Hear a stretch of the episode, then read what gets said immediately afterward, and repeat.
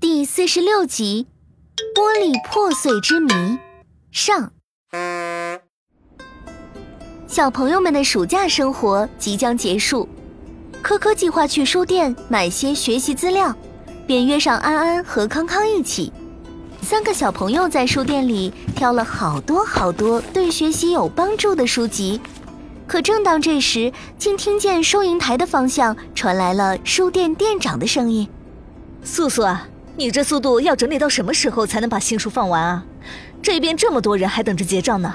我今天要是不过来啊，是不是你就打算耗一天在整理书籍上？”可可一行从书架后探出脑袋，看见店长站在收银台里，一边麻利地为排着长队的顾客结着账。一边伸长脖子看着对面正不紧不慢往空书架上放着书本的店员乌龟素素，要不我们去帮帮他吧？就是呀，素素哥哥那儿有好多的书啊，他一个人怎么能忙得过来啊？可可点点头。三个小朋友抱着自己选好的书籍走到收银台，哎，小朋友们到后面排队哟。不是的，店长。我们想把书先放在这里，去帮素素哥哥的忙。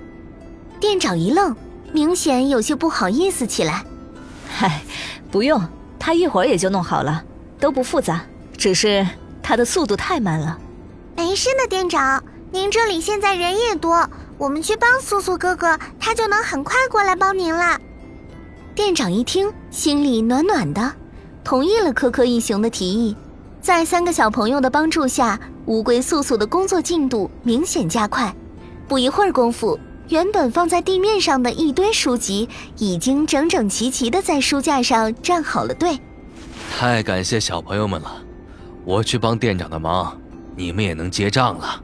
素素，你不要客气，看到需要帮助的人，我们都会这么做的。一旁的店长听到科科的话，也倍感欣慰。小朋友们。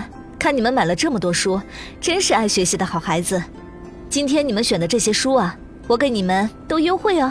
啊，真的吗？谢谢店长，谢谢店长。可正当大家都高兴的聊着天时，素素望着窗外，露出了满脸的焦急和不安。呃，不，不好了，店长，你的车被人砸了。